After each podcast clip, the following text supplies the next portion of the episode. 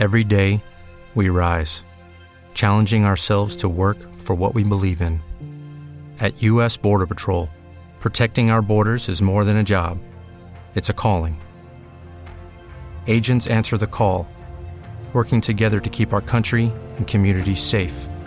If you're ready for a new mission, join U.S. Border Patrol and go beyond. Learn more at cbp.gov/careers. With the Lucky Land slots, you can get lucky just about anywhere. This is your captain speaking. Uh, we've got clear runway and the weather's fine, but we're just going to circle up here a while and uh, get lucky. No, no, nothing like that. It's just these cash prizes add up quick. So I suggest you sit back, keep your tray table upright, and start getting lucky. Play for free at LuckyLandSlots.com. Are you feeling lucky? No purchase necessary. Void where prohibited by law. 18 plus terms and conditions apply. See website for details. Heute wollen wir mal die ganz dicken Bretter bohren. Aber keine Angst, es erfolgt ohne örtliche Betäubung, verursacht keine Schmerzen und verspricht Erkenntnisgewinn. Willkommen zu einer neuen Ausgabe von Zaster und Desaster, das Wirtschaftsmagazin mit René Zeyer. Das dicke Brett wollen wir die Untersuchung der wichtigsten Bedingungen für ein wirtschaftliches Prosperieren nennen. Natürlich, es wird in die Hände gespuckt, steigern wir das Bruttosozialprodukt, das spielt schon auch eine Rolle also der individuelle und der kollektive Einsatz, die Wertschöpfung, Produktivität für die Herstellung von Mehrwert, für das Backen des Kuchens, der dann verteilt werden kann. Aber das alles klappt nur dann, wenn drei Grundvoraussetzungen erfüllt sind. Hört sich banal an, ist es aber nicht. Welche sind nun diese Grundlagen für ein erfolgreiches Schaffen? Ganz einfach. Erstens Rechtsstaat, zweitens Eigentumsgarantie, drittens Handlungssicherheit. Das sind nun drei große Begriffe, die einem leicht von den Lippen kommen und bei denen wohl jeder zustimmt. Im Sinne von natürlich, Rechtsstaat muss man haben, ist eine gute Sache, unbedingt. Nur auf die Nachfrage, was denn ein Rechtsstaat genau ist, kommt nach der syllogistischen Feststellung, dass ein Rechtsstaat ein Staat sei, in dem das Recht herrsche, meistens ein Pausenzeichen. Also schauen wir uns das Wort genauer an, schauen wir genauer an, wie sich dieser Begriff entwickelt hat. Denn nur wenn man seine Vergangenheit kennt, versteht man seine Gegenwart. Laws Empire, das Imperium des Rechts. Diesen Begriff verwendete der englische Philosoph James Harrington wohl zuerst in seinen Werken im Jahr 1656. Im weiteren Verlauf der Geschichte wurde der Begriff Rechtsstaat ein Kampfwort gegen absolutistische, feudalistische Herrschaftsformen oder gegen eine konstitutionelle Monarchie. Die Grundidee war immer, dass es ein allgemein verbindliches Recht gibt, das für alle gilt, unabhängig von Adel, Stand, Einkommen oder gesellschaftlicher Position. Insbesondere der Staat bindet seine ausführenden Organe bei der Ausübung staatlicher Gewalt an ein kodifiziertes Recht. An dieses Recht, an ein verfassungsmäßiges Recht, ist auch das Handeln der Regierung gebunden. Das verschafft ihr zum einen eine ganz neue Form der Legitimierung. Es ist nicht mehr Gottes Wille, Erbschaft, die Abfolge einer Monarchie, die als Letztbegründung für Machtausübung herangezogen wird, sondern es ist die Einbindung in ein geschaffenes und definiertes Gesetz. Das führt auch dazu, dass Willkür und Faustrecht, das Recht des Stärkeren, eingeschränkt werden oder im Idealfall völlig verschwinden. Gleichzeitig gibt das Recht gewisse Staatsziele vor, beispielsweise Wohlfahrt, Fortschritt, das Herstellen und den Unterhalt von Infrastruktur oder das allgemeine Fördern der allgemeinen Wohlfahrt der Staatsbürger. Umso klarer definiert diese Einschränkungen der Macht der Herrschenden, der Regierung sind, desto größer wird der Handlungsspielraum des Staatsbürgers, seine Freiheit, sich innerhalb klar definierter Regeln bewegen zu dürfen. Dabei kann er sich darauf verlassen, dass er über gewisse unantastbare Grundrechte verfügt und dass der Staat ihn vor Übergriffen anderer Staatsbürger schützt. Mehr noch, durch diese Definition allgemeingültiger rechtsstaatlicher Grundsätze wird der Bürger auch und vor allem gegen den Staat selbst und gegen seine machtvollen Organe geschützt. Während es im Absolutismus in Frankreich die sogenannten Lettres de Cachet gab, geheime Befehle zur Verhaftung unliebsamer Zeitgenossen, die vom König in freier Willkür erlassen werden konnten, und gegen die es keinerlei Möglichkeiten zur Gegenwehr gab, ist in einem Rechtsstaat die Freiheitsberaubung durch Verhaftung mit einschränkenden Regeln umstellt, die Missbrauch und Willkür verhindern sollen. Zwischenbemerkung Natürlich sprechen wir hier immer von einem Idealzustand, einem ohne Ausnahme funktionierenden Rechtsstaat, in dem alle Staatsbürger gleich behandelt werden. Es versteht sich von selbst, dass dieser ideale Rechtsstaat niemals existiert hat und wohl auch niemals existieren wird. Aber es ist ein bedeutender Unterschied zwischen einem nicht perfekt funktionierenden Rechtsstaat und einem perfekt funktionierenden Unterdrückungsstaat, in dem es keine allgemeingültigen Gesetze oder Regeln gibt. Obwohl gerade in Deutschland der Rechtsstaat immer wieder abgeschafft wurde, es deutlich schwerer hatte als in einigen umgebenden Ländern Europas, ist das Wort vom Rechtsstaat in dieser Form ein rein deutsches Wort. Das englische Rule of Law, der État de droit auf Französisch oder der Estado de Derecho auf Spanisch sind Versuche, den deutschen Begriff in die jeweilige Sprache zu übersetzen. Noch viel älter als der Versuch, Rechtsstaat zu definieren und vor allem in Realität umzusetzen, ist die Frage, wie denn Gerechtigkeit hergestellt werden könnte. Da gilt wohl unbestritten die sogenannte Radbruchsche Formel. Der deutsche Rechtsphilosoph Gustav Radbruch formulierte 1946, natürlich unter dem Eindruck der Barbarei des Hitler-Unrechtsstaats, in bemerkenswerter Klarheit, der Konflikt zwischen der Gerechtigkeit und der Rechtssicherheit dürfte dahin zu lösen sein, dass das positive, durch Satzung und Macht gesicherte Recht auch dann Vorrang hat, wenn es inhaltlich ungerecht und unzweckmäßig ist, es sei denn, dass der Widerspruch des positiven Gesetzes zur Gerechtigkeit ein so unerträgliches Maß erreicht, dass das Gesetz als unrichtiges Recht der Gerechtigkeit zu weichen hat. Es ist unmöglich, eine schärfere Linie zu ziehen zwischen dem Fällen des gesetzlichen Unrechts und den trotz unrichtigen Inhalts dennoch geltenden Gesetzen. Oder kurz und knackig formuliert, ungesetzliches Recht muss über gesetzlichem Unrecht stehen. Das macht das Schönste die Widersprüchlichkeit sichtbar, die in allen Versuchen steckt, Gerechtigkeit herzustellen, ohne dabei auf eine Letztbegründung zurückgreifen zu können. Bibeltreue Menschen zum Beispiel haben es da einfacher. Für sie gilt das geoffenbarte Wort Gottes als Handlungsgesetz, das nicht hinterfragt werden kann oder muss. Was Radbruch hingegen problematisiert, ist die Feststellung, dass ein Staat, der sich Gesetze gegeben hat, deswegen noch lange kein Rechtsstaat im weiter oben definierten Sinn ist. Die deutschen Judengesetze waren zwar staatliche Gesetze, aber dennoch falsch und unrecht. Hier steckt auch das Problem, ab wann und mit welcher Begründung der Staatsbürger gegen existierende Gesetze rebellieren darf. Nicht jeder kann es sich dabei so einfach machen wie Immanuel Kant. Der dekretierte, der bestirnte Himmel über mir und das moralische Gesetz in mir. Also davon ausging, dass jedem Menschen ein Wissen um moralische Grundsätze innewohne, die a priori als erfahrungsfrei existieren sollen. Andererseits sagte Kant auch, aus so krummen Holze, aus dem der Mensch gemacht ist, kann nichts ganz Gerades gezimmert werden. Wichtig ist aber, dass der Rechtsstaat nicht unbedingt Mensch und Gesellschaft besser macht. Aber er setzt Grenzen, was schon einmal ein gewaltiger Fortschritt ist. Allerdings wäre es auch hier eine Illusion anzunehmen, dass ein einmal erreichtes Niveau der Rechtsstaatlichkeit sozusagen für ewige Zeiten in Stein gemeißelt ist und es nur noch aufwärts gehen könnte. Mit Ausnahme der Schweiz sind die beiden anderen deutschsprachigen Staaten im letzten Jahrhundert mehrfach zwischen einem einigermaßen funktionierenden Rechtsstaat und einem Unrechtsstaat hin und her geswitcht.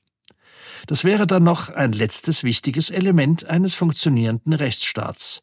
Er muss eine längere Zeitspanne hindurch existieren, damit er die gesellschaftlichen Strukturen durchdringt und den Staatsbürger imprägniert.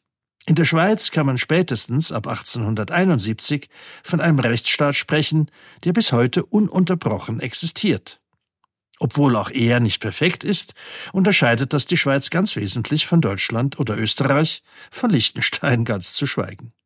Das wiederum, um auf dieses Thema zurückzukommen, mag ein nicht unwesentlicher Grund dafür sein, dass es der Schweiz wirtschaftlich deutlich besser geht als den anderen deutschsprachigen Ländern. Das mag erklären, dass in der Schweiz politische Auseinandersetzungen viel weniger konfliktiv ausgetragen werden. Das mag erklären, dass das konsequent angewendete Subsidiaritätsprinzip zu deutlich weniger staatlicher Verschwendung, zu deutlich mehr Nähe zwischen Bevölkerung und Staatsorganen führt. Ein Rechtsstaat setzt also die Rahmenbedingungen für ein gedeihliches Florieren der Wirtschaft, immer und überall die Grundlage für ein zivilisiertes Zusammenleben und für allgemeinen Wohlstand, obwohl an dem niemals alle gleich teilhaben können. Der Rechtsstaat ermöglicht auch eine weitgehende Freiheit des Einzelnen, beispielsweise auch als Unternehmer. Dass er dabei Erfolg hat, dafür gibt es keine Garantie. Dass er aber in einem regelbasierten Umfeld handeln kann, die Möglichkeit hat, sich gegen jede Form von Unrecht oder Willkür, vor allem und gerade staatlicherseits zu wehren, das ist die Grundlage für Prosperität. Der zweite zentrale Begriff ist die Eigentumsgarantie. Der Marxismus sei im Privateigentum die Quelle allen Übels, die Ursache für Ausbeutung, für entfremdete Arbeit, für die Knechtschaft durch materielle Dinge. Das wiederum würde die moderne Gesellschaft an ihrer Weiterentwicklung hindern. Aber mit maschineller Präzision würden Klassenkämpfe dazu führen, dass das Proletariat, also die überwältigende Mehrheit der werktätigen Bevölkerung, die dadurch einzementierten Machtverhältnisse revolutionär abschaffen würde um aber nur in einer Übergangsphase mit der Diktatur des Proletariats eine Herrschaftsform durch die nächste zu ersetzen, sowie das Bürgertum den Feudaladel an der Macht ablöste. Das Proletariat hingegen würde den Weg in die klassenlose Gesellschaft beschreiten, die sich von ökonomischen Zwängen befreit hat, wo jeder nach seinen Fähigkeiten, jedem nach seinen Bedürfnissen ein erfülltes Leben ermöglicht wird. Auch dadurch, dass der Privatbesitz vor allem an Produktionsmitteln abgeschafft wurde. Die Wurzeln des Privateigentums liegen viel weiter in der Geschichte zurück als der Rechtsstaat. Privateigentum hieß zunächst, dass es einem Individuum zuordnbare Gegenstände gab, wie man sie beispielsweise in Grabbeigaben fand. Bereits aus dem dritten Jahrtausend vor unserer Zeit sind Urkunden überliefert, die Grund und Boden einer bestimmten Person zuordnen, also zu deren Eigentum machen.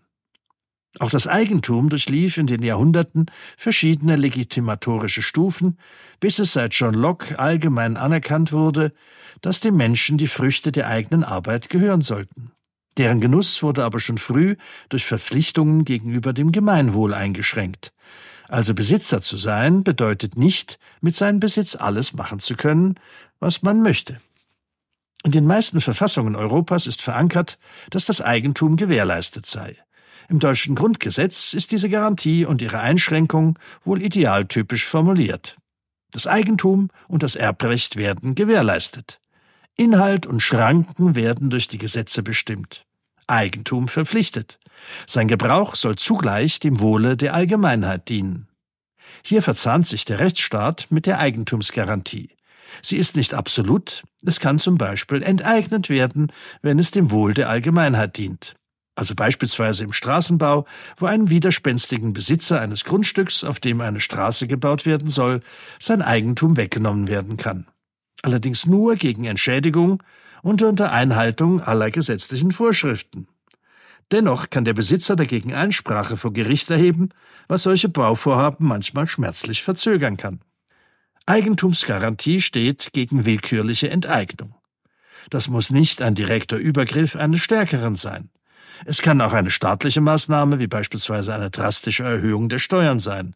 Eine Eigentumsgarantie funktioniert nur in einem Rechtsstaat, weil nur hier ein ernstzunehmendes Grundbuchamt existiert, in dem die Besitzverhältnisse aufgezeichnet werden. Bei der Eigentumsgarantie nebenbei kann die Blockchain-Technologie wahre Wunder bewirken, da sie solche staatlichen Einrichtungen überflüssig macht und jeder, der über ein Smartphone verfügt, dazu Zugang haben kann.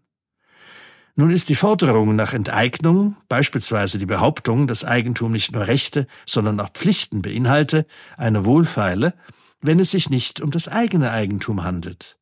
Immer wieder werden gerne stigmatisierte und identifizierbare gesellschaftliche Gruppen ausgeguckt, die sich für Forderungen nach Enteignung eignen. Durch die ganze jüngere Geschichte hindurch waren das die Juden. Die Wurzel dieses Übels liegt im Zinsverbot, dem gläubigen Christen lange Zeit unterworfen waren.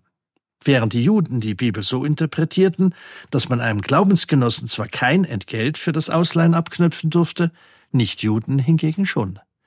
Der dadurch entstandene Reichtum und drückende Schuldenlasten führten immer wieder zu Pogromen, also zu Ausschreitungen gegen Juden, die häufigen Massakern in Massenmord endeten.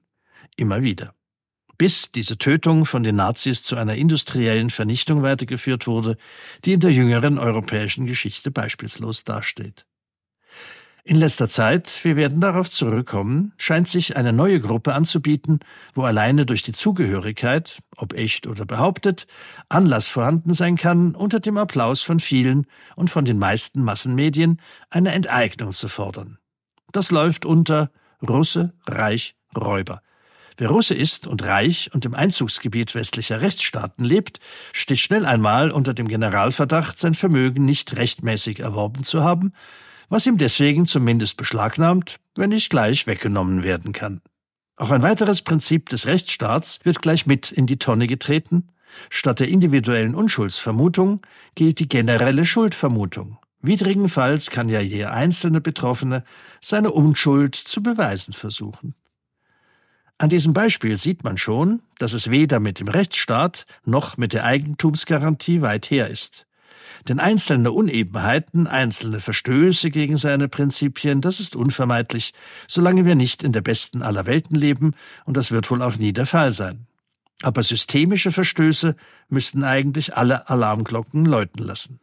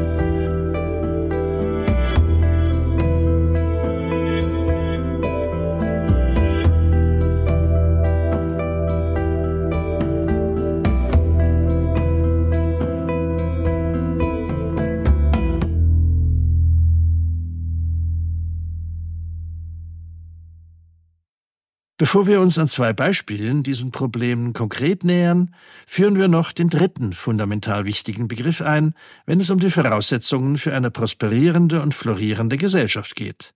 Das ist neben Rechtsstaatlichkeit und Eigentumsgarantie die Handlungssicherheit. Handlungssicherheit bedeutet einfach ausgedrückt, dass während des Spiels nicht die Spielregeln geändert werden. Es bedeutet beispielsweise rechtsstaatlich, dass es keine rückwirkenden Gesetze geben darf denn es wäre ein Unding, in der Vergangenheit nicht sanktionierte Verhaltensweisen retroaktiv zu bestrafen. Wer also mit 50 Kilometern durch eine Straße fährt, die mit 50 ausgeschildert ist, begeht keinen Verstoß gegen die Verkehrsregeln. Wird ihm vorgehalten, dass ein kräftiges Bußgeld fällig wäre, weil er die erlaubte Geschwindigkeit von 20 Kilometern überschritten hat, und wird das damit begründet, dass rückwirkend die erlaubte Höchstgeschwindigkeit herabgesetzt wurde, dann ritzt das schon sehr den Rechtsstaat. Das Gleiche gilt natürlich auch in Bezug auf die Zukunft. Kaufentscheidungen im privaten Bereich sind eher kurzfristig, was bedeutet, dass zwischen Entscheid und Umsetzung meistens nicht allzu viel Zeit vergeht. Hier ist also die Gefahr sehr überschaubar, dass zwischenzeitlich die Spielregeln geändert werden könnten, was Handlungsunsicherheit auslösen würde. Bei Investitionsentscheiden ist das schon komplizierter. Die Anschaffung einer neuen Bandstraße, selbst das Anstellen neuer Mitarbeiter, das sind Entscheidungen, Geldinvestitionen, die nicht von heute auf morgen funktionieren. Das sogenannte Payback, also die Zeit, die zwischen einer Investition und ihrer Refinanzierung durch Gewinne vergeht, beträgt normalerweise sieben Jahre. Bei komplexeren Investitionen kann es auch noch viel länger sein. Nun wird eine in die Zukunft gerichtete Entscheidung immer in der Annahme gefällt, dass es keine gravierenden Veränderungen bei den Voraussetzungen gibt. Also der Markt wird sich kontinuierlich weiterentwickeln, aus der Kurve der Nachfrage kann man eine Prognose der künftigen Nachfrage ziehen. Mindestens so wichtig sind die Rahmenbedingungen. Es ist also nicht mit einer plötzlichen Verdoppelung von Abgaben zu rechnen, mit einer neuen gesetzlichen Regelung, die gravierende Auswirkungen auf die geplante Investition hätte. Von groben Maßnahmen wie Enteignung, staatlichem Diebstahl, plötzlich grassierende Korruption, dem willkürlichen Widerruf von Bewilligungen ganz zu schweigen. Natürlich erwartet kein Investor eine lineare Fortschreibung der Entwicklung. Es gibt immer wieder auch interruptive Ereignisse. So sah die Atomindustrie vor Fukushima entschieden optimistischer in die Zukunft als danach, wobei das Ereignis im wahrsten Sinne des Wortes unvorhersehbar war. Die politische Reaktion in einigen Ländern, darunter Deutschland und die Schweiz, allerdings auch. Handlungssicherheit existiert in stabilen rechtsstaatlichen Umgebungen, in denen die Eigentumsgarantie gilt und die Chance, dass willkürliche Entscheidungen getroffen werden, etwa gleich groß ist wie der Ausbruch eines Bürgerkriegs, nämlich faktisch nicht existent. Ist das nicht der Fall, wird die Investitionsentscheidung schwieriger. Ist das nicht der Fall, möchte der Investor allenfalls sein Payback schneller als in sieben Jahren erreichen, vielleicht schon in einem Jahr. Das macht seine Investition dann kurzfristig viel weniger nachhaltig. Es geht mehr um einen schnell rein, schnell raus und hoffentlich passiert dazwischen nichts. Das alles ist einer gedeihlichen Entwicklung der Wirtschaft und damit einer wohlhabenden Gesellschaft abträglich, nicht förderlich. Umso mehr diese Grundbedingungen Rechtsstaat, Eigentumsgarantie und Handlungssicherheit erfüllt sind, desto größer die Chancen auf allgemeines Wohlergehen. Nun könnte man meinen, dass solche Probleme vielleicht in Unrechtsstaaten, in unterentwickelten Gegenden der Welt auftauchen könnten oder in einer Autokratie wie in Russland oder in einer Parteidiktatur wie in China. Aber sicher doch nicht in Kerneuropa. Und dort doch ganz sicher nicht in der Schweiz. Das ist leider ein Irrtum. Deshalb wollen wir diesen Teil der Sendung dazu verwenden, an ganz konkreten Beispielen aufzuzeigen, wie schnell der Rechtsstaat mit seinen Errungenschaften in Gefahr geraten kann wie meist noch unter dem Beifall breiter Kreise der Bevölkerung im Echo in den Massenmedien wiedergespiegelt. Ein gravierendes Problem für den Schweizer Rechtsstaat insgesamt ist die Behandlung sogenannter Oligarchen. Also reicher Russen, die zumindest größere Teile ihres Vermögens und nicht zu selten auch ihren Wohnsitz in der Schweiz haben. Die Schweiz ist bekanntlich neutral, also sollte sie keine Partei ergreifen, und ihre Rüstungsexportgesetzgebung verbietet, wie übrigens auch die deutsche, jegliche Waffenlieferungen an eine Kriegspartei oder in ein Gebiet, in dem Krieg herrscht. Also kann die Schweiz keine Waffen an die Ukraine liefern, an Russland ebenfalls nicht. Auch nicht über Drittstaaten, auch das ist verboten, sonst würde ein Scheunentor großes Loch in diesem Verbot klaffen. Aber, darauf hat sich die Schweiz verständigt, sie darf Waffen, zum Beispiel Panzer, an Deutschland liefern, gegen das Versprechen, dass diese Panzer nicht der Ukraine zur Verfügung gestellt werden. Dafür andere deutsche Panzer, die durch die Schweizer ersetzt werden können. Eine schlaue Meierei, eine Sauerei. Aber noch fragwürdiger ist die Behandlung von reichen Russen in der Schweiz. Die Eidgenossen übernehmen sämtliche Sanktionen, die von den USA und der EU ausgesprochen werden. Automatisch, theoretisch nach Überprüfung, praktisch ohne. Das bedeutet konkret, dass ein Russe, der beispielsweise via die Forbes-Liste der 500 Reichen ins Visier der USA geriet, in der Schweiz erleben muss, dass seine Besitztümer beschlagnahmt werden. Nun ist beschlagnahmt noch nicht enteignet, aber er kann sie weder benützen noch sie veräußern. Dass die Schweiz unbesehen diese Sanktionen übernimmt, mag man noch mit einer gewissen Flexibilität gegenüber den Mächtigen erklären. Aber das Folgende nicht mehr. Vage Verdachtsmomente reichen aus, damit ein reicher Russe in der Schweiz die Verfügungsgewalt über sein Eigentum verliert, schlimmer noch, nicht mehr in die Schweiz einreisen darf, selbst wenn er hier über eine gültige Niederlassungsbewilligung verfügt. Das ist noch nicht alles. Gegen diese Sanktionierung kann der Betroffene nicht mal den Rechtsweg bestreiten. Was eine fundamentale Errungenschaft des Rechtsstaats war, dass der Einzelne von einer möglichst unabhängigen Justiz überprüfen lassen kann, ob eine staatliche Maßnahme gegen ihn gerechtfertigt ist oder nicht, ist den betroffenen Russen verwehrt. Es gibt kein Gericht in der Schweiz, das sie anrufen könnten. Aber nicht nur das.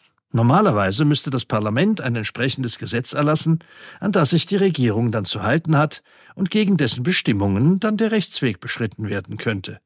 In diesem Fall handelt es sich aber um Verfügungen der Schweizer Regierung, zu denen das Parlament nichts zu husten hat. Die Betroffenen haben nur die Möglichkeit, sich an den Bundesrat selbst zu wenden mit Einwänden oder Protesten. Der Bundesrat wiederum hat noch auf keine einzige Eingabe der rund zwei Dutzend Betroffenen reagiert, denen insgesamt bislang 7,5 Milliarden Franken Vermögenswerte eingefroren wurden, ohne dass sie eine Möglichkeit zur Gegenwehr hätten. Nicht mal der Versuch, in Umkehr der Unschuldsvermutung die eigene Unschuld zu beweisen, nützt etwas. Die hat die Schweizer Regierung die Gewaltenteilung aufgehoben und sich selbst zur Judikative, Legislative und Exekutive gemacht. Das ist rechtsstaatlich höchst bedenklich. Natürlich verbietet die absolute Abscheulichkeit des Holocausts jede Relativierung durch Vergleiche. Und natürlich ist man noch weit davon entfernt, reichen Russen Gewalt anzutun. Aber die Ausdehnung der Sanktionen ins Absurde, in Kultur, Literatur, Musik, ist ein bedenkliches Zeichen. Noch viel bedenklicher ist, dass diese Stigmatisierung für einen Anfangsverdacht, nein, für einen Generalverdacht unbesehen von der einzelnen Person ausreicht. Das ist etwa so, wie wenn man sagen würde, alle schwarzen Potentaten sind ausnahmslos raffgierige Verbrecher, ohne dass das in jedem Einzelfall bewiesen werden müsste. Der Ukraine-Krieg zeigt mal wieder in erschütternd eindringlicher Weise, wie dünn doch die zivilisatorische Schicht ist, die den Menschen umgibt. Ansonsten zurechnungsfähige Menschen stimmen in den Chor der vielen ein, dass es völlig richtig sei, ohne individuellen Schuldnachweis das Vermögen reicher Russen zu beschlagnahmen. Sie sind per Definition unrechtmäßige Besitzer, weil sie ihr Vermögen nur durch Raubzüge und Unterduldung des Putin-Regimes illegal erworben haben können.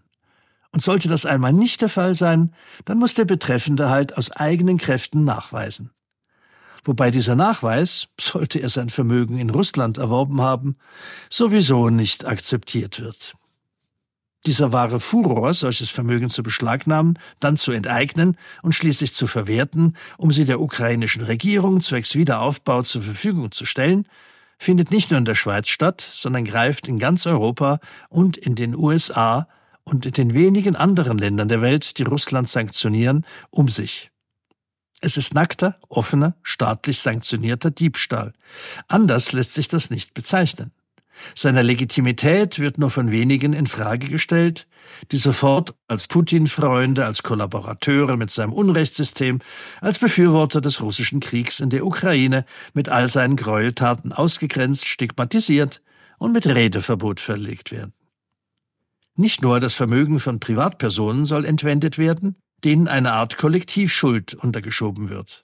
Auch die Devisenreserven der russischen Notenbank im Ausland sind größtenteils eingefroren worden. Mit der gleichen Begründung. Dabei handelt es sich dabei um über die Jahrzehnte hinweg angehäufte Devisen, die völlig legal erworben wurden und der Einfachheit halber auf Anderkonten im Ausland und nicht direkt bei der russischen Zentralbank gelagert wurden. Diese Maßnahme ist ungefähr so rechtsstaatlich, wie wenn man Auslandguthaben der US-Notenbank Fed einfrieren würde, mit der Begründung, dass die USA bis heute keinen Cent Reparationen für ihre verbrecherischen Kriege in Vietnam, Kambodscha, Laos oder dem Irak bezahlt haben. Bereits an diesem Beispiel sehen wir zwei Dinge. Zum einen, wie schnell selbst traditionelle Rechtsstaaten wie die Schweiz aus der Bahn geworfen werden können, zum zweiten, wie klein die Schar derjenigen ist, die dagegen Protest erheben gegen diesen Rückfall in Willkür und Faustrecht hinter die Zeiten, als Friedrich der Große einen kleinen Müller Recht gab, der von einem Adligen kujoniert worden war. Auch eine Verletzung der Eigentumsgarantie kann gravierende Auswirkungen haben. Auch dazu ein Beispiel aus der Schweiz. Bekanntlich ist die vorletzte der verbliebenen Großbanken der Schweiz, die Credit Suisse, von der letzten der UBS geschluckt worden. Damit ist ein Monsterdinosaurier entstanden. Sollte der mal umkippen, dann haben die Eidgenossen ein gravierendes Problem. Denn es gibt keine zweite Bank auf der Welt, deren Bilanz relativ zum Bruttoinlandprodukt des Stammlandes dermaßen aufgepumpt ist, wie die der UBS im Vergleich zum Schweizer BIP. Wir sprechen hier von einem Faktor 3 nach der Fusion. Weltrekord. Aber das ist nicht mal das größte Problem. Auch nicht, dass eine völlig überforderte Regierung der UBS ihren letzten Konkurrenten zu einem lächerlichen Schnäppchenpreis überließ. Die CS hatte laut Handelsregister noch einen Wert von rund 23 Milliarden Franken und wurde für drei Milliarden weggegeben. Ein Skandal. Noch schlimmer, völlig unnötig versüßt wurde der Deal mit einer Liquiditätsgarantie von 250 Milliarden Franken und einer Risikoübernahmegarantie von 9 Milliarden Franken. Das heißt, Staat, also der Steuerzahler, übernimmt bis zu 9 Milliarden Franken an toxischen Bestandteilen der CS-Bilanz, sollten da neue Leichen aus den tiefen Kellern am Paradeplatz auftauchen. Und schließlich partizipiert der Schweizer Staat an den Gewinnen, die die UBS jetzt schon eingefahren hat. 20 Milliarden sind schließlich keine Peanuts. Aber getopft wird das alles noch durch eine staatliche Verletzung der Eigentumsgarantie. Denn zu all diesen Geschenken hinzu wies die Regierung die Bankenaufsicht an, sogenannte AT1-Bonds im Buchwert von 16 Milliarden Franken auf Null abzuschreiben, mit einem Federstrich zu entwerten. AT1-Bonds ist ein kompliziertes Gebastel, das von staatlichen Notenbanken erfunden wurde, um die notorisch dünne Eigenkapitaldecke der Banken nach der Finanzkrise I im Jahr 2008 aufzupumpen, ohne dass hartes Eigenkapital gebildet werden müsste. Es ist nun möglich, dass diese Anleihen tatsächlich ihren Wert verlieren. Allerdings nur, wenn zwei genau definierte Triggerereignisse eintreten. Eines wäre, dass die Eigenkapitalquote der CS unter sieben Prozent gefallen wäre. Allerdings versicherte die Schweizer Bankenaufsicht nur wenige Tage vor dem Ende der CS, dass die stabil aufgestellt sei und alle regulatorischen Vorschriften inklusive Eigenkapitalquote erfülle. Das zweite Element wäre eine staatliche Nothilfe gewesen, ein sogenannter Bailout. Nun sagte aber die Finanzministerin Karin Keller-Sutter bei der inzwischen berüchtigten Beerdigungsmedienkonferenz am 19. März den verhängnisvollen Satz This is not a bailout. Natürlich wusste die ausgebildete Dolmetscherin und Lehrerin weder, was AT1-Bonds sind, noch was ein Bailout ist. Aber das ändert nichts daran, dass hier eine Enteignung ohne Rechtsgrundlage stattgefunden hat. Dagegen laufen weltweit inzwischen Hunderte von Klagen von Japan bis USA. Denn Großinvestoren wie Pensionskassen, wozu auch schweizerische gehören, lassen sich nicht einfach mal so mit einem Erlass 16 Milliarden aus dem Portfolio wegnehmen. Über diesen Einzelfall und eine mögliche Staatshaftung für diese 16 Milliarden hinaus ist hier aber etwas viel Schlimmeres passiert. Ausländische Investoren in der Schweiz überlegen sich nun, ob sie sich eigentlich auf den Rechtsstaat und auf die Eigentumsgarantie der Schweiz verlassen können, wenn es passieren kann, dass eine dermaßen bedeutende Summe von zu treuen Händen überlassenes Kapital einfach durch eine staatliche Behörde ausradiert werden kann. Nach der Devise, und wenn's euch nicht passt, dann klagt doch eine Schweizer staatliche Behörde vor einem Schweizer Gericht ein und viel Spaß dabei. Allerdings laufen genau aus diesem Grund diverse Prozesse nach amerikanischem, japanischem oder internationalem Recht, was die Chancen des Schweizer Steuerzahlers, ungeschoren davonzukommen, sehr einschränkt.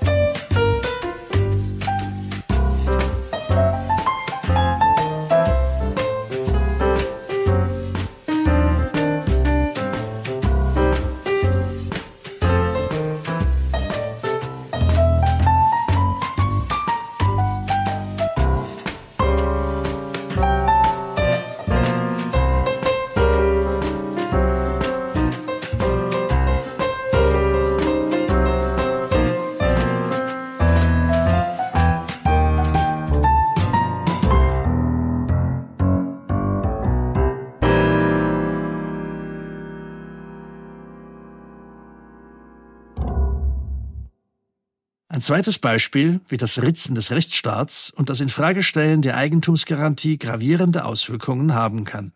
Denn die Schweiz macht bekanntlich satte Extraprofite dadurch, dass sie als stabiler Rechtsstaat gilt, in dem die Eigentumsgarantie hochgehalten wird. Wird das in Frage gestellt, fragen sich viele Investoren und Anleger, ob ihnen das allenfalls auch passieren könnte. Daher ist der Schaden, den solche Übergriffe auslösen, immens. Natürlich gehört zum Thema Rechtsstaat auch das staatliche Handeln während der Pandemie. Sie selbst ist zwar vorüber, aber gravierende Beschädigungen des Rechtsstaats und ein gewaltiger Vertrauensverlust der Staatsbürger bleiben. Darüber und über die Auswirkungen in der Praxis unterhalte ich mich nun mit meinem heutigen Studiogast, dem Rechtsanwalt Dr. Josef Hingerl. Der Rechtsanwalt ist seit 1978 in einer eigenen Kanzlei tätig. Da er zu den wenigen gehört, die juristische Schützenhilfe bei der Aufarbeitung von staatlichen Zwangsmaßnahmen leisten, kann er sich über mangelnde Arbeit nicht beklagen. Herr Dr. Hingerl, bevor wir konkret werden, wollen wir ein paar dicke Bretter bohren. Der Rechtsstaat ist unsere letzte Bastion vor Barbarei und Willkür. Die Eigentumsgarantie sorgt für allgemeines Wohlergehen, Handlungssicherheit befördert das Prosperieren der Wirtschaft. Mit Blick auf Deutschland, wie steht es zurzeit um diese Grundpfeiler zivilisierten Zusammenlebens? Tja, das ist ein großer Begriff, Grundpfeiler zivilisierten Zusammenlebens. Also von Barbarei und reiner Willkür sind wir schon noch ein gutes Stück entfernt. Aber Grundpfeiler zivilisierten Zusammenlebens sind bei uns ja die Demokratie und der Rechtsstaat. Bei letzterem die Gewaltenteilung und die Grundrechte, die beiden. Und hier muss man sagen, dass den ersten Stresstest nach der Barbarei und Willkür, also nach 45, hat das Grundgesetz nicht bestanden. Wie meinen Sie das, nicht bestanden? Nicht bestanden. Das heißt, äh, wenn ich die Gewaltenteilung nehme, da haben wir ein großes Problem. Legislative und Exekutive auf der einen Seite, die großen Eingriffe, die wir hatten, und die Judikative sollte das ja bremsen. Und das meine ich, dass diese Funktion der Judikative nicht erfüllt wurde. Und nur die Judikative kann diesen Test eigentlich bestehen letztendlich, denn Legislative und Exekutive waren ja übergriffig. Es gab Eingriffe in die Grundrechte, das hat schon am Anfang der Bayerische Verwaltungsgerichtshof gesagt im Herbst 2020. Der sagt zum Beispiel, ich kann zitieren, vorliegend geht es um Grundrechtseingriffe, die nach ihrer Reichweite, ihrer Intensität und ihrer zeitlichen Dauer mittlerweile ohne Beispiel sein dürften. Man hat es also erkannt am Anfang.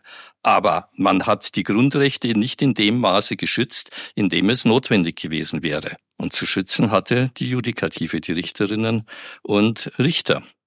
Das meine ich, dieser erste Stresstest. Und ich bin der Ansicht, die Richterinnen und Richter haben jetzt eine zweite Chance bei der Aufarbeitung. Okay. Darf ich vielleicht zu, zu den Grundrechtseinschränkungen oder sogar Verletzungen? Der Lockdown gibt es jetzt auch neuere Entscheidungen, Schließung der Freizeiteinrichtungen, Golfplätze oder so weiter, hat der Bayerische Verwaltungsgerichtshof für verfassungswidrig erklärt. Aber das ist zweieinhalb Jahre später. Und der erste Stresstest, die hätten am Anfang innerhalb von 14 Tagen, vier Wochen oder ein paar Monaten, hätten sie das schon entscheiden können. Aber das haben sie nicht getan. Man hat es einfach liegen gelassen. Und mit dem Liegenlassen der Entscheidung hat man sich auf die Seite der Legislative und Exekutive bewegt und ist seiner eigenen Kontrollfunktion nicht nachgekommen. Nehmen wir zwei Beispiele aus der neutralen Schweiz. Sie wendet sämtliche Russland-Sanktionen an und hat Vermögenswerte in Milliardenhöhe beschlagnahmt. Reich, Russe, Räuber, das reicht. Die Betroffenen können sich nicht einmal juristisch dagegen wehren. Der Bundesrat, die Schweizer Exekutive, hat sich Rechte der Legislative und der Judikative angemaßt. Was sagt der Rechtsanwalt dazu? Na gut, ich kenne mich also in der Schweiz nicht so genau aus, aber es ist natürlich ein internationales Problem, wenn man davon ausgehen, dass in der Schweiz, Deutschland, Österreich, dass wir in einem Rechtsstaat sind, dann sind alle Eingriffe der Exekutive müssen auf Gesetz beruhen. Und das muss dann an Gesetzen geprüft werden. Ich denke, da haben wir alle die gleichen Voraussetzungen. Also Enteignungen sind durch die Exekutive so einfach nicht möglich. Gleiches gilt auch für Beschlagnahmen. Man muss also schauen, wo ist denn die Gesetzesgrundlage? Aber wir befinden uns ja in einer Kriegssituation. Wenn man die ganze Atmosphäre sieht, also Ukraine-Krieg und so weiter, nicht, und in jedem Krieg, da spielt eben das normale Gesetz keine Rolle mehr. Da haben wir einen gesetzesfreien Raum. Und dieser gesetzesfreie Raum, der ist nicht nur auf dem Schlachtfeld, welch unglaublicher Begriff, nicht Schlachtfeld, jeder geht davon aus, sondern der setzt sich ja fort in den Sanktionen und so weiter. Das sind ja auch Kriegsmaßnahmen. Und da befinden wir uns ja fast außerhalb unseres Rechtssystems. Ich sehe es jedenfalls noch nicht, dass hier bei den jeweiligen Ländern das alles geprüft worden wäre, diese ganzen Eingriffe als Jurist. Jeder Eingriff durch die Staatsmacht, egal wo, bedarf einer gesetzlichen Grundlage. Nur dann sind wir in einer Demokratie, nur dann sind wir in einem Rechtsstaat. Also Gewaltenteilungsprinzip ist das Thema. Sie sprechen da von einem rechtsfreien Raum. Wie kann das denn wieder repariert werden? Ja, zunächst einmal weiß ich noch nicht, ob die ganzen Eingriffe schon erfolgt sind. Also repariert werden kann es immer nur über die Gerichte. Natürlich kann sich die Exekutive auch zurückziehen und sagen, ich hebe meine Bescheide auf. Das sind ja alles auch Bescheide, die ergehen. Die Exekutive kann selber sagen, ich nehme die Blockade des Vermögens zurück oder ich nehme die Enteignung zurück oder ich weiß nicht, ob wir überhaupt schon irgendwo in den Bereich der Enteignung gekommen sind. Denn unter normalen gesetzlichen Voraussetzungen im Rechtsstaat muss ja dann bei Enteignungen auch Entschädigung gezahlt werden. Also das ist rechtlich alles noch in einem Graubereich. Ich sehe da noch keinerlei äh, konkrete Aufarbeitung. Angesichts dieser Beispiele, wenn wir es etwas verallgemeinern wollen, und es ließen sich ja noch viel mehr Augen führen, ist es übertrieben, von einer gewissen Sittenverluderung im Rechtsstaat, also auch in Deutschland und Österreich zu sprechen? Naja, wenn wir von Sitten sprechen, dann müssen wir mal schauen, wo wir das überhaupt in unserem Rechtsstaat diesen Begriff einordnen können. Normalerweise sollten ja die Sitten, nach denen wir leben, schon in unserem Rechtssystem, in unseren Gesetzen eingepreist sein. Das sollte ja sich alles schon widerspiegeln. Also ich äh, möchte gar nicht äh, so weit gehen, hier von Sitten zu sprechen, denn Recht ist einfach einzuhalten. Die Frage der Sitten ergibt sich in dem Sinn eigentlich nicht. Es geht hier nach wie vor um die Begrenzung der Staatsgewalt, wofür die Judikative zu sorgen hat. Und ein Problem ist natürlich, wenn vielleicht in Ihre Richtung gehen, dass die Exekutive vielfach jegliches Maß für unser Rechts verloren hat. Aber das ist nicht eine Frage von den Sitten, sondern einfach die Frage des Rechtsstaats. Das Recht ist einzuhalten. Die Exekutive hat sich daran zu halten. Und ich spreche jetzt hier davon, es ist Rechtshygiene zu fordern nicht Rechtshygiene wieder zurück auf das, was die Legislative uns vorgegeben hat. Das ist auch und insbesondere von der Exekutive einzuhalten. Und wenn es es nicht tut, dann muss die Judikative korrigieren. Auffällig dabei ist auch die fast einheilige Zustimmung der Massenmedien zu all diesen Maßnahmen. Wer dagegen protestiert, wird sehr schnell stigmatisiert und ausgegrenzt. Beobachten Sie diese Entwicklung auch?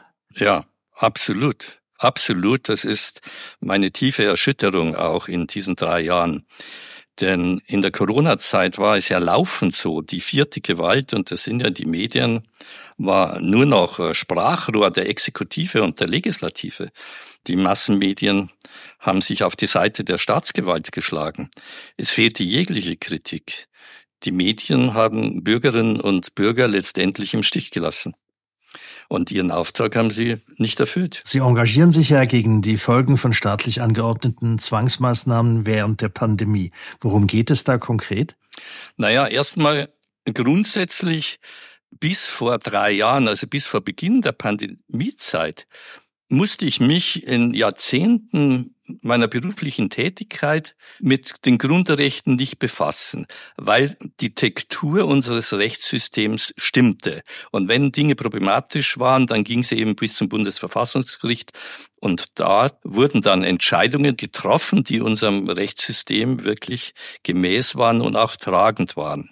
Aber seit der Corona-Zeit stelle ich eben fest, dass an allen Ecken und Enden, in allen Rechtsgebieten, Arbeitsrecht, Verwaltungsrecht, Strafrecht, dass dramatische Eingriffe in die Grundrechte erfolgen. Das gab es früher überhaupt nicht. Also Lockdowns zum Beispiel, PCR-Test, Masken, Impfung mit gentechnischer Behandlung und so weiter. Das sind ja ganz massive Eingriffe, die es in diesem Maße ja früher nie gab. Wollen Sie denn dem Staat absprechen, dass er vielleicht gelegentlich über die Stränge schlug, aber doch eigentlich nur das Wohl der Gemeinschaft im Auge hat? Naja, das ist sehr gelinde ausgedrückt alles. Eigentlich der Staat, er hat die Grundrechte von Bürgerinnen und Bürgern verletzt. Da hat er weit über die Stränge geschlagen, aber ich möchte diesen Begriff gar nicht verwenden. nicht? Also vielfach wurden hier doch rote Linien überschritten, also rote Linien wie Grundrechte, Gewaltenteilung. Das wurde ja sogar von Scholz angekündigt. Nicht? Er hat gesagt, also die Corona-Zeit hätte gezeigt, dass es keine rote Linien mehr gibt. Das ist tödlich, so eine Aussage für unseren Rechtsstaat. Das ist eine Delegitimierung unseres Rechtsstaates von der Politik, von diesen unseren Vertretern. Also, und nur das Wohl der Gesellschaft sollten Sie im Auge gehabt haben, das sehe ich also auch nicht. Dazu fehlt eigentlich jegliche Abwägung was sollten die Maßnahmen verhindern und, und welche negativen Auswirkungen ergeben sich durch diese Maßnahmen. Hier fehlt eigentlich die Abwägung. Und Follow for Science wurde überall gerufen, gefolgt wurde aber nur den Wissenschaftlern, die der Politik genehm waren. Also da fehlen mir ganz grundsätzliche Kriterien, um diese Themen anzugehen. Bedeutende kritische Wissenschaftler wurden ausgegrenzt. Es ging eher um Macht als um Gesundheit. Gerade die Schwächsten der Gesellschaft wurden eigentlich im Stich gelassen. Also insofern ist es beschönigend, wenn Sie sagen, über die Stränge geschlagen und ich sehe nicht, wo hier das Wohl der Bevölkerung oder der Gemeinschaft im Auge gewesen sein soll. Sie haben diesen Aspekt schon kurz erwähnt gehabt. Auch beim Kampf gegen solche Zwangsmaßnahmen spielt die Zeit eine wichtige Rolle. Recht haben ist immer schön. Aber was nützt es einem, wenn es Jahre dauert, um Recht zu bekommen? Gibt es da irgendwann mal Abhilfe? Naja, wissen Sie, da gibt es ein grundsätzliches Problem. Ich kann sagen, die Richter, das gibt es ja immer wieder in verschiedenen Rechtsgebieten, dass ein Richter überlastet ist. Dann dauert es eben Monate oder vielleicht sogar Jahre. Aber hier haben wir im Zeitfaktor das Problem der Gewaltenteilung auch. Denn was ist denn hier passiert? Also ich habe ja jetzt zum Beispiel nach zweieinhalb Jahren Entscheidungen in Bayern zum Beispiel, wo der Bayerische Verwaltungsgerichtshof die Schließung der Freizeiteinrichtungen und auch der Golfplätze für verfassungswidrig erklärte. Jetzt, nach zweieinhalb Jahren. Das hätten die bayerischen Gerichte nach 14 Tagen oder nach vier Monaten tun können. Aber warum haben sie das nicht getan? Und das ist ein Thema der Gewaltenteilung, weil sie die Sa Sachen, ich sage mal, bewusst liegen ließen. Denn was wäre denn passiert? Man hätte damals schon diese Entscheidung getroffen, dann wären sie dem Herrn Söder in die Quere gekommen, der Exekutive in die Quere gekommen. Und das hat man nicht gewagt oder mit Mut hatte man nicht dazu. Die Courage hatte man nicht dazu. Und es ging nicht darum jetzt bei den Entscheidungen, die jetzt getroffen worden sind, dass es Corona-spezifische Gründe waren, also ob die Maßnahmen gerechtfertigt waren wegen Corona, sondern das waren allgemeine Kriterien. Der Bayerische Verwaltungsgerichtshof kam zur Verfassungswidrigkeit, weil nämlich diese Regelungen, also die Verordnungen, zu unbestimmt waren. Und das ist klassisches Auslegungsmerkmal, das es seit Jahrzehnten oder Jahrhunderten sogar gibt. Dass es waren keine Corona-spezifischen Entscheidungen. Und das hätten die Herrschaften vor zweieinhalb Jahren schon treffen können. Aber man hat eben Rücksicht auf die Exekutive genommen und das ist ein typisches Beispiel, dass die Gewaltenteilung nicht funktionierte. Werden wir wieder etwas allgemein so gegen den Schluss, wenn Sie den Zustand des Rechtsstaats in Mitteleuropa, also Deutschland, Österreich, Schweiz, Schwergewicht natürlich Deutschland, auf einer Skala von eins bis zehn bewerten sollten, wobei zehn der ideale Rechtsstaat wäre, welche Zahl würden Sie da nennen? Naja, ich würde mal fünf sagen, mit der großen Hoffnung, dass wir wieder auf acht, neun kommen. In der zweiten Chance. Ich sage ja, die Gerichte haben vom Bundesverfassungsgericht die zweite Chance bekommen, das alles wieder einigermaßen ins richtige Lot zu bringen. Sie denken sich jetzt wahrscheinlich, was hat das Bundesverfassungsgericht damit zu tun, dass die Richter und Richterinnen die zweite Chance bekommen. Aber es gibt in der grundlegenden Entscheidung zur Bundesnotbremse gab es so einen Vorspann vom Bundesverfassungsgericht vom, von Harbart, sage ich, der ja auch Politiker ist. Der war, bevor er zum Bundesverfassungsgericht ging, ja nie Richter. Also er ist ein Politiker und das ist er heute noch. Er ist ein Fuchs in dieser Hinsicht. Der sagt nämlich, was zu unserer Situation, zum Gewaltenteilungsprinzip. Ich darf zitieren, der Gewaltenteilungsgrundsatz ist ein tragendes Organisations- und Funktionsprinzip des Grundgesetzes. Er bezweckt unter anderem eine politische Machtverteilung. Wo habe ich das jemals schon gehört, dass ein Bundesverfassungsgericht gesagt hat, Exekutive, Legislative und auch die Judikative sind politische Gewalten, nicht? Also, er bezweckt unter anderem eine politische Machtverteilung sowie die gegenseitige Kontrolle und Begrenzung der drei Gewalten, und jetzt mit der Folge der Mäßigung der Staatsgewalt. Das Bundesverfassungsgericht spricht in der Corona-Zeit von der Mäßigung der Staatsgewalt mit dem Zeigefinger. Also das ist eine große Hoffnung, dass die Richterinnen und Richter das sich zu Gemüte führen. Sie können ja die Entwicklung in der Praxis mit dem Erfahrungsschatz von über 45 Jahren beobachten. Wenn Sie sich an Ihre Anfangszeiten im Jahr 1978 zurückerinnern, welche Unterschiede zu heute fallen Ihnen auf? Naja, vor circa 15 Jahren gab es Persönlichkeiten in der Politik und auch in der Justiz und besonders beim Bundesverfassungsgericht, die eigentlich vom kalten Hauch der Nazizeit und dem Krieg bis ins Mark geprägt waren und damit eigentlich das Grundgesetz wie eine Monstranz vor sich hertrugen. Und das habe ich auch damals so empfunden. Auch ich in meiner Jugend habe ja auch gespürt, was in Deutschland passiert ist, wenn man nach Frankreich und nach England fuhr.